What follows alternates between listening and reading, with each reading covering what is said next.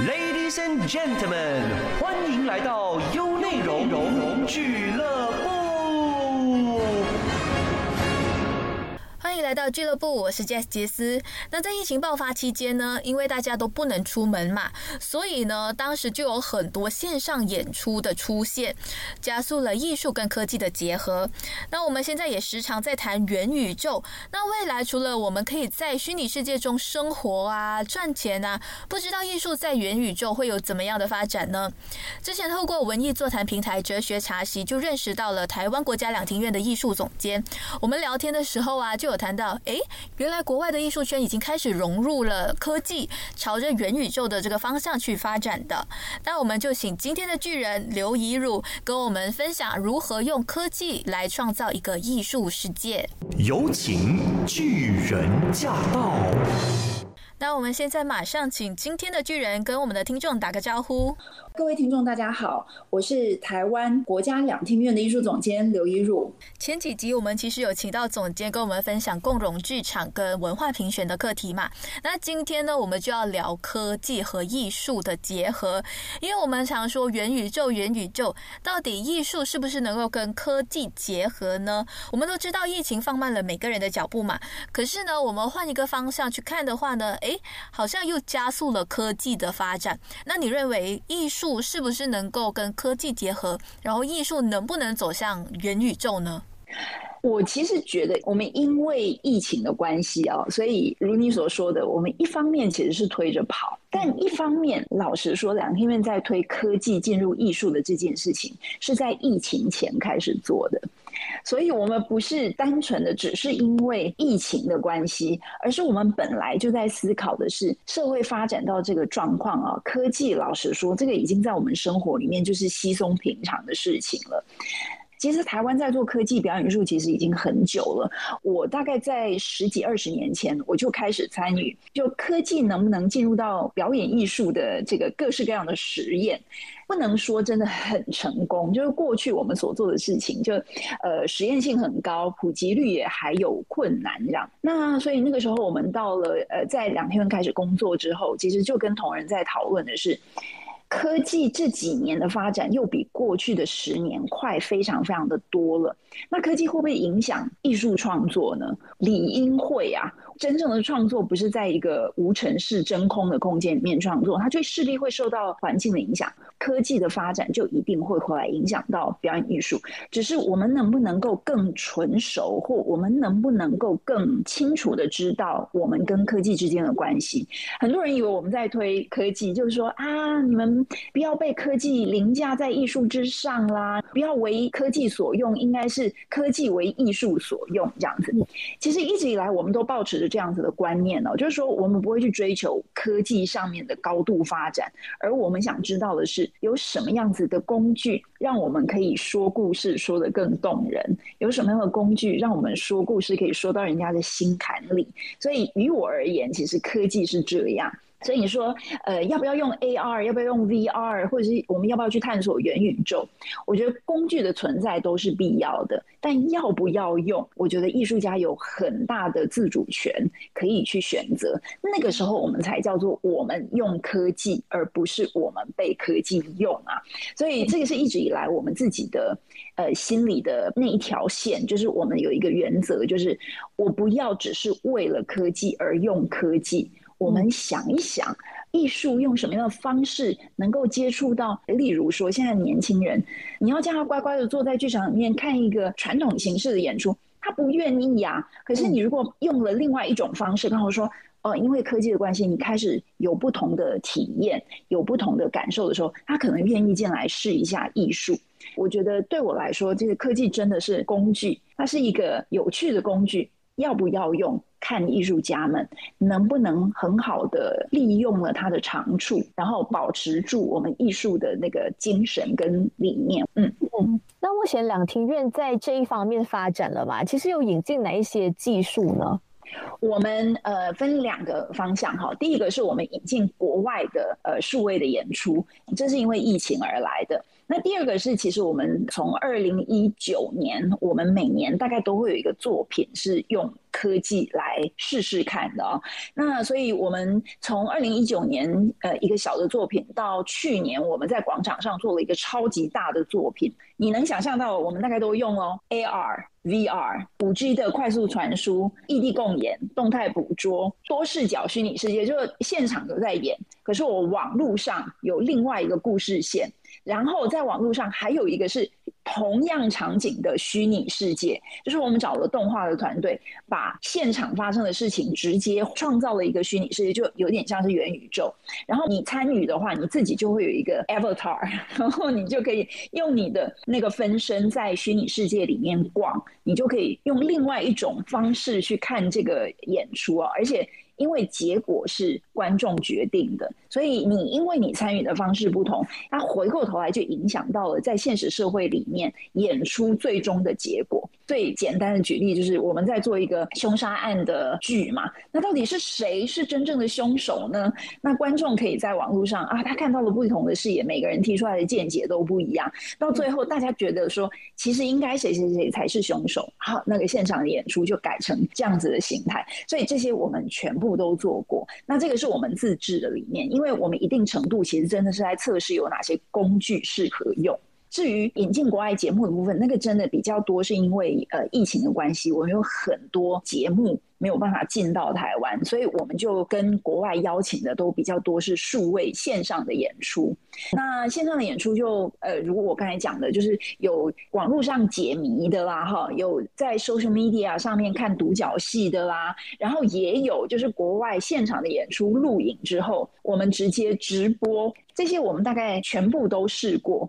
国外可能因为他们疫情封闭的时间比我们早，因为我们是到今年才真的很受到疫情的影响，所以国外的发展在这个部分比台湾稍微快一些。那我们也在引进 VR 的作品或是 AR 的作品，那这个大概会在接下来的几年之内都会变成是一种常态。因为以前我们的常态是现场演出嘛，那现在我们在做 programming 的时候，我们就把线上或虚拟的演出也变成是 programming 的一部分，所以每一次的 festival。里面都会有线上的演出，也会有现场的演出。这个我们就慢慢的把这个因数位而带来的数位演出，慢慢的融入到我们一般的运作当中了。那其实这样子听我还不能想象哎，就是说线下的人跟线上人的体验跟观感是完全不同的，不一样。不一样，不一样，不一样。至少我们去年做的那个节目啊，是这样。因为我们的两厅院是这样：一栋戏剧院，一栋音乐厅，中间有个非常大的广场。然后呢，这个很大的广场，我们在这里搭了一个有点类似像舞台，但是它是一个 immersive 的 theater，就是我们搭了一个小城镇出来。就这里有理法院，这里有这个花店，这里有咖啡厅等等。我们在那里面有一个真实的演出。然后呢，这个真实演出其实在谈的是这个小镇上。发生的一个自杀的案件，但他到底是自杀还是谋杀呢？好，我们在这里有这样的的作品。我们在网络上同时也开了一个现场。那这个网络的现场，因为它是用拍摄的，你如果没有办法到现场的人，你到网络上，你看到的东西比别人多。因为我们在现场啊，我每次都只能看哎这里发生了什么事情，那里发生了什么，因为我人要在里面跑嘛，所以在现场你永远都会缺少一个观点，你就不会看到 overall 的这个故事。可是在网络上就不一样哦，你可以透过网络上不同摄影机取角的方法，你可以很快的凑出那个 big picture，比较知道说哦，原来这个故事可能是什么样的角度，所以我们才让网络上的人去投票嘛，因为我们就说那个是神的视角啊，因为我们在现场我们是人的视角，我们看到的都是片面的真相，可是你到了网络上，你看到的是神的视角，因为你把所有的现象一次看到，所以那个时候我们试验的是这样。样子哦，就是说，呃，如果你真的人在不同的场域，你会看到的东西不同，你对这个事情的解释也会不同。那我们就觉得说，这个很有趣啊，因为这个不就是我们其实真实人生会遇到的吗？我们每一个人都以为眼见为凭，但是眼见其实不为凭。我们在讨论的其实有一点这样子哦。就是说，呃，如果眼见不为凭的时候，那你看到的真相到底是谁的真相呢？因为科技有办法协助我们把这个故事讲得很好，所以我们就把这个当成我们的主题，然后因此我们就打造了一个线上的世界跟现实世界，他们是互通的，而且他们是同步在进行的。可是因为你观察者、你看的人的视角不一样，你会得到不一样的答案。这个是我们去年的一个非常大的作品。好有趣，就是因为我之前的时候，我有去上网查了一下这些什么 NFT 啊、元宇宙的一个艺术，然后我发现好像哎，只有画廊或者是一些装置艺术才能搬去虚拟的世界。哦，原来这种互动式的也可以搬上去，可以，可以，可以。当然，我们现在才刚刚起步，所以你不会看到太多的作品。而且表演艺术，我觉得它在一定程度上，因为它需要众人大家一起做。你说视觉艺术有些时候真的就是艺术家个人创作，所以它的弹性说真的是大很多啊。那因此我们很容易在视觉的领域里面去看到他们运用的比较。快而灵活，那因为在表演艺术界，其实它真的就是众人。你说我灯光要这样，但是灯光设计师没有办法的时候，你一样做不到啊。所以那个必须要是众人集体都走到了某一种阶段之后，我们在想象的那种虚拟世界里面会发发生的事情才会发生。所以我觉得也是不容易走。但是绝对有可能啊，那个也是我们未来在铺排的方向之一。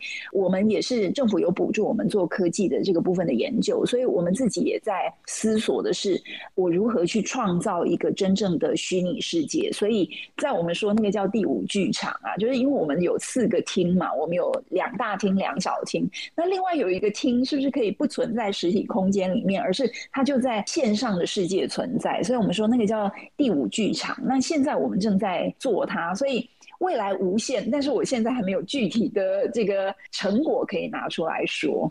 哎，我们其实都知道嘛，走入剧场是一个非常有仪式感的一个举动。我们买票走进去去看一个演出，其实是去感受整个氛围，去感受整个现场感。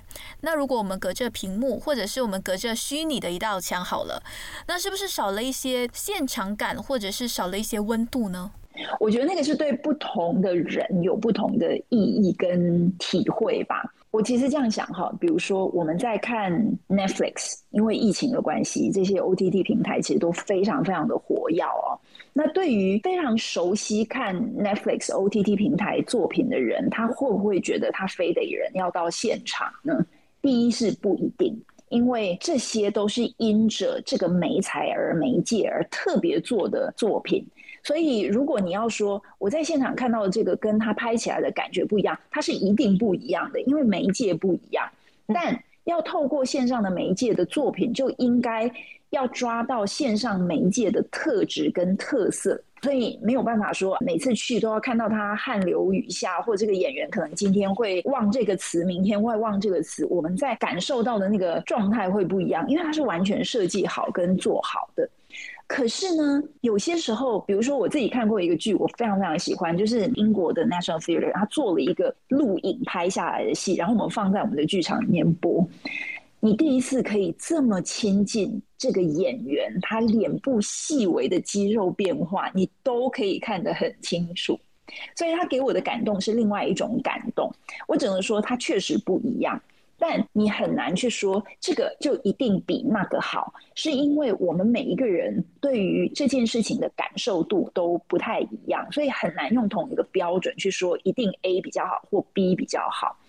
那刚才其实你也提到说现场性这个问题，我们一直被挑战啊。疫情起来或者是疫情前，然后我们就在提线上是不能忽略的一件事情的时候，就很多人跟我讲说没有啊，没有啊，这个没有现场性，我们不喜欢，我们不要这样子。那我就说，可是现场性的定义谁在定呢？对于熟悉线上演出，他很乐于参与。像我们很多节目，就是大家要组队进来一起看的，对他们来说，这个现场性已经存在了。只是你要的现场性跟他的现场性不一样，所以不能以偏概全的说，我如果有线上的话，那就没有现场性。只是我们大家对于现场性的需求跟体会不一样而已。所以仍旧是这样子，一个适合的作品总会有适合的。观众，你说它会不会就取代了现场的演出？我个人没有这么悲观。我认为现场演出有现场演出非常难以替代的事情，可是线上演出有线上演出很有趣的地方。就像我刚才跟你讲的，我们在现场那就是跑来跑去看这个地方的发生什么事情，那个地方发生什么事情，一个晚上下来，我真是累到一个不行。可是线上的人很有趣的是，哦，你们在现场这样跑来跑去，你还看不到真相。可是我在这里，我透过我自己的荧幕，我就已经知道了真相，并还我还影响了你们在现场看到的东西的内容的时候，你说谁的乐趣一定特别的就比较高吗？我个人觉得都有它有趣的地方。那所以数位或者是线上，于我来说是增加了，或者是开拓了不同的对于艺术的体验的方法。所以我们在讨论的是观众会透过这些媒介有什么样不同的体验，而不是在讲说线上会不会取代现场，现场会不会失真或者是失去什么。其实我觉得我真心自己比较没有这么的悲观啦。那刚才你说到挑战，哇，有人会挑战你们，这样说，哎，为什么这样子？其实观众的挑战，我觉得还可以理解。那一些艺术家可能不太能够接受这种改变啊，就会觉得你好像已经扭曲了传统的一个艺术表演的这个定义，就是接受度不高，会不会有这样子的一个现象？呃，一开始老实说，在还没有疫情的时候，大家的接受度都不高，因为大家就一直在等待着说，啊，疫情过后之后，我们就回到剧场，等等等等等。所以那个时候我们在讲这件事情，想经常性的就被人家说，哎，你不要毁坏了表演艺术界啦，不要毁了艺术的创作这样。但是当然，第一个就是疫情嘛，疫情起来你毫无选择啊，有人选择那我就不做啊，或者是我就休息嘛。可是有的人就说，那我就来试试看，我会不会找到其他不一样的观众？疫情的打击，那就不分你是什么样子的演出，它这一体的打击下去。那我们可能也是为了生存，或者是我们可能为了未来的观众，所以我们会去尝试数位或线上。很多艺术家也是这样。老实说，我就遇过，我们以为那是传统的演出，可是他就大量用了科技在协助他讲故事哦。例如说，我自己很喜欢唐美云歌仔戏剧团。你光想这是歌仔戏，就会有传统的所有的概念都会出现在脑袋里面。可是他是进来我看过大最大量在舞台上运用科技的一个团队啊。但是他不是为了要科技取代他的好的演员身段唱腔，不是，而是他创造出一种剧场里面如幻梦一般的场域。他大家用科技，他用投影，他用。动画，他用这是各式各样的这个呃科技的方法去协助他把这个故事讲得越来越好，越来越能够达到人的心里面去。他创造了那种你五感都被他融入的这样子一个场域哦。所以我真心的觉得是我们如何去用，就是你有没有办法把握住那个核心，但是你借由其他的工具来让你能够把核心这件事情传达的更好跟更广。但不表示你一定要被他牵着鼻子走啊！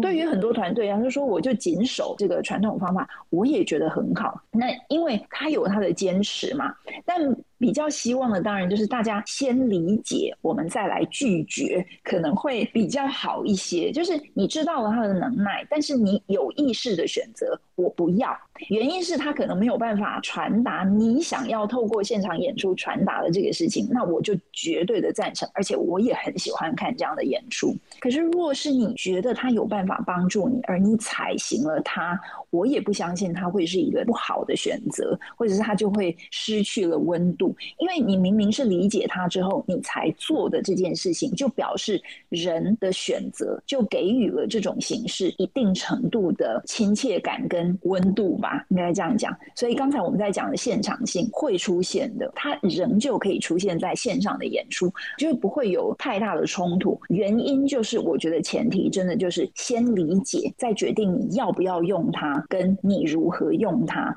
这个是会是比较好的事情。我们最近还有一个也是呃，悠人神谷，就是台湾的一个很重要的表演团队，也是历史悠久啊。那他们最近就说他们在做一个五 G 的传输，就是有一些人在山里面演出，可是呢，山里面的演出要跟在国家两厅院里面的演出是同步进行的。然后我们就说哇，你们怎么会做这样的事情？他就说他其实去参与了这件事情之后，他发现啊，这个用五 G 传输好像在打坐的时候就冥想的时候，你会瞬间的跑到另外一个时空里面去。他就觉得说，哎，这跟我的创作跟演出很有契合的地方，所以他们决定来试试看这个事情有没有可能哦。所以我觉得可贵的应该是这一点吧，就是真正去理解它主要的特质是什么，然后有没有帮助艺术家去成呈现他想要呈现的东西。所以我自己倒是觉得这个东西没有什么好可怕的哦。它其实你要说真的，五十年之后会不会再也没有现场演出，我们也不知道啊。因为老实说，在这个几百年前的剧场也不是长成我们现在这个样子啊。你说古希腊时期的剧场，这是露天的，大家在那里辩论时事，哎。那为什么现在我们要盖一个这么富丽堂皇的这个场域，叫做剧场，然后只能演什么呢？我倒觉得说，好像可以不必这么的设限了。嗯，与其说我们是隔着一个屏幕，不如说我们是其实是跨时空，哎，跨空间。你说那个艺术家讲的是不是很那个？就是说，真的，你就说。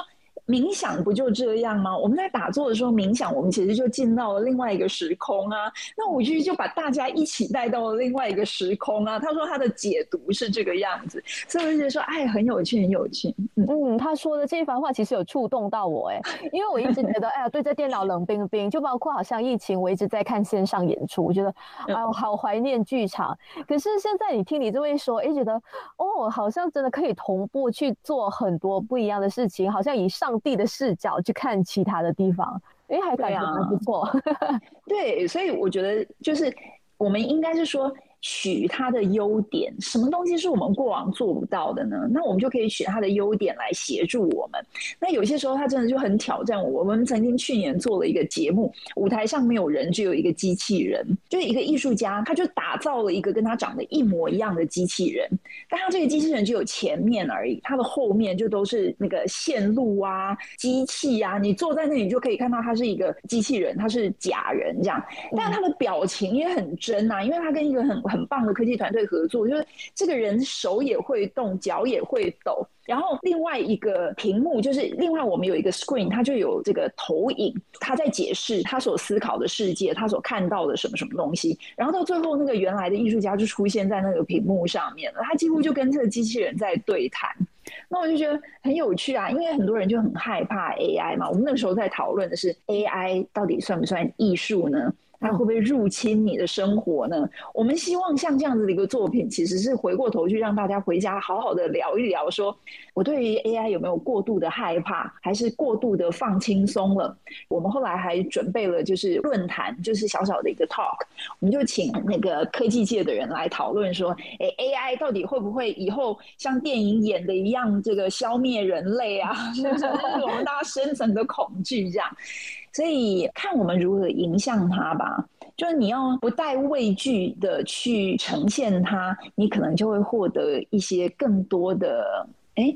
这个趣味就会出现了，会在这个过程当中出现啊。嗯，那我相信呢，有部分的艺术家是非常欢迎这个新艺术，也就是科技跟艺术的结合，就好像呃用 VR 啊、五 G 技术去套用在艺术创作上。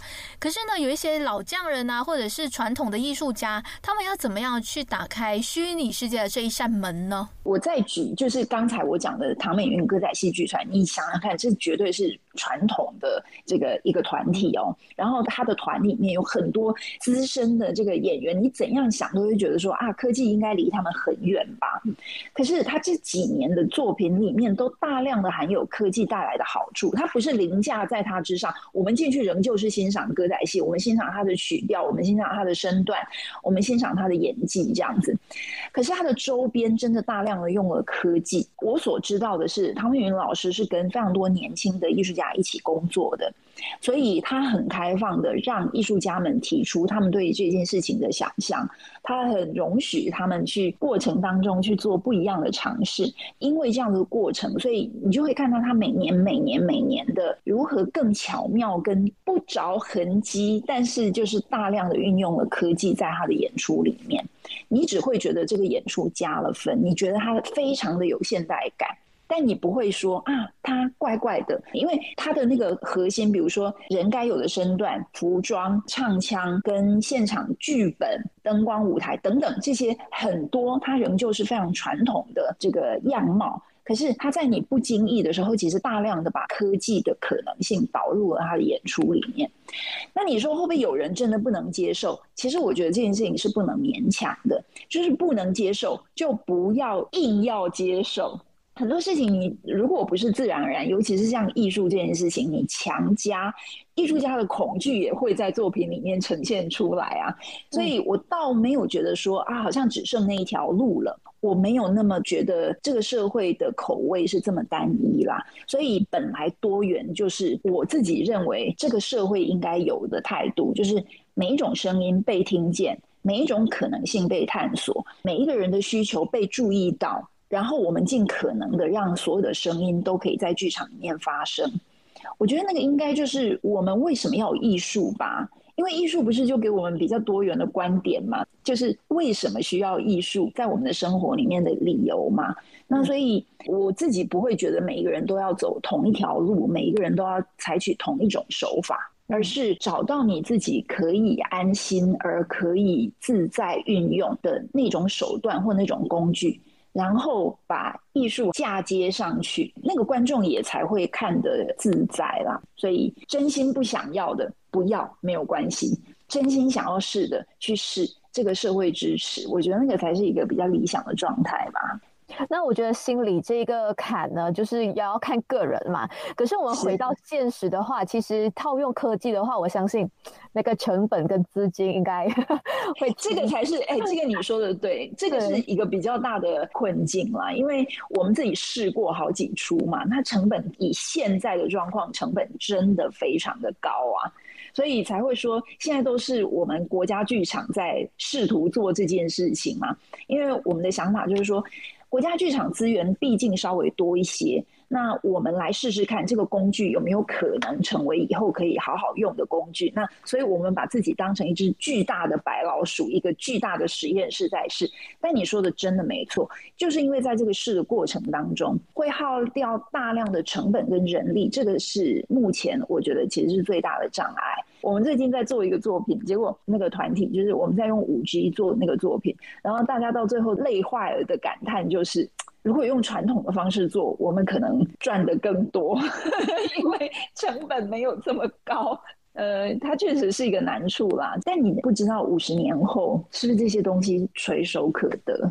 那个时候可能就很便宜了，那个时候可能就呃被运用的地方就更多了，然后艺术家也更得心应手了。我觉得你知道未来可能会往这个方向走，我们现在就得一丁一点的去累积我们自己的经验吧。因为疫情之后，其实有反思说，哎，我们搬去线上的那种演出叫演出吗？叫艺术 吗？这个其实是很多艺术家在反思的东西。但现实考量上，其实钱才是最大的障碍。是是是，因为媒介老实说都有嘛。你说 OTT 平台现在很多，我们自己也有一个两天的 OTT 平台啊。我觉得，呃，实质上的一大困难，当然就是我们刚才讲的，其他成本都高。但有一件事情，我觉得科技会给我们一个比较大的帮忙，是因为它的管道跟方式变多了。所以我们以前在想说，啊，团队的生存就只能靠票房嘛，啊，剧场就是两千人、一千五百人，那你就是最好最好就是满座，这个就是你唯一收入的可能了。嗯，可是因为有很多科技的平台跟模式，我倒是觉得未来对于团队来说，它的营收模式可能会有一些些的改变。比如说，你现场的演出完了之后，那因为你有很好的录影，我们同时就上了 OTT 的平台。那 OTT 的平台，它可以接触到其他更多没有进剧场的观众，然后你也可以收费。这样的话，你就可能有机会多了另外一种收入的来源。那还有就是 OTT 平台，如果它要重置或再制，比如说这个剧场的故事，哎，我们觉得好像有机会可以把它发展成电视可以拍摄的，那可能它会有另外一种 IP 的做法，或者是呃授权的方法。那或者甚至于说，我们现在在做啊，就因这个剧而产生的歌，那歌可不可以又透过其他的管道销售出去呢？总之。它给了我们对于发展的可能性就开得更开一些，它的 option 会更多。那我觉得就生态面来讲。也会是一件好事。我们现在是被迫嘛，因为疫情，所以我这条路走不通了，我们就走这条路。可是日后会不会是本来路就有一百条啊？只是过去我们没有机会看到，或因为过去的工具不够，我没有办法看到那一百条，或我没有办法理解那一百条路怎么走。可是现在，因为我们也试过了，我们也知道有这个可能性，我就看到了一百条路的可能性。那这样子，我会不会？日后的机会就更多了呢。我不出国，能不能够仍旧得到了出国的好处？我无法去偏乡演出，我会不会仍旧能够接触到那边的观众？所以我觉得那个是科技，其实在一定程度上就是给我们开拓了可能性，但不要被它奴役，是现在我们自己要站得稳啦。我个人处于比较正面的态度，嗯，就以开放的一个态度去迎接它，去接受这个时代给我们的一些福利。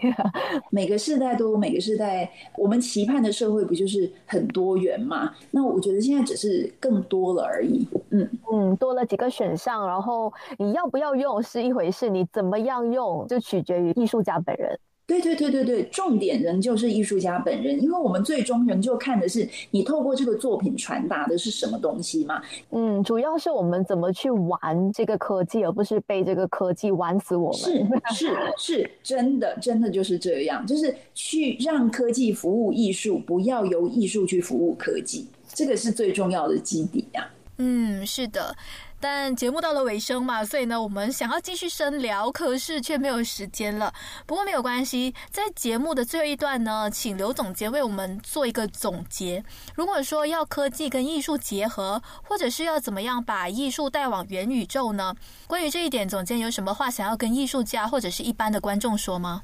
不要害怕的去理解它，然后呢，发自本心的去相互尊重吧。就是抓住你为什么做艺术的这件事情，然后去衡量科技可能会对你的帮助或不帮助，然后就去创作。那这个作品就会达到为什么你要创作它的目的了。那科技，我真的就觉得说，哎，那个就只是因社会的进步，我们以前要靠走路，现在要坐车。那又为了过往的感受，我决定从呃台湾南端走到台湾北端，这当然是有的，但不要被那种东西拖着走。不要被科技影响了。为什么做这个行业，跟为什么投入这个行业的那个本心？嗯，是的，我们活在这个时代呢，是相当幸福的，因为有科技的发达，所以我们有很多工具去发展更多的可能性嘛。那未来呢，可能有其他更高端的技术，我们也不知道艺术到最后能够发展到什么样的地步。总之，要记得刘总监说的，我们要驾驭科技，让科技为艺术服务。那还有最重要的是保持初心。想重温精彩内容，到 Shop App 搜寻俱乐部即可收听 Podcast，优内容让你过上优质的生活。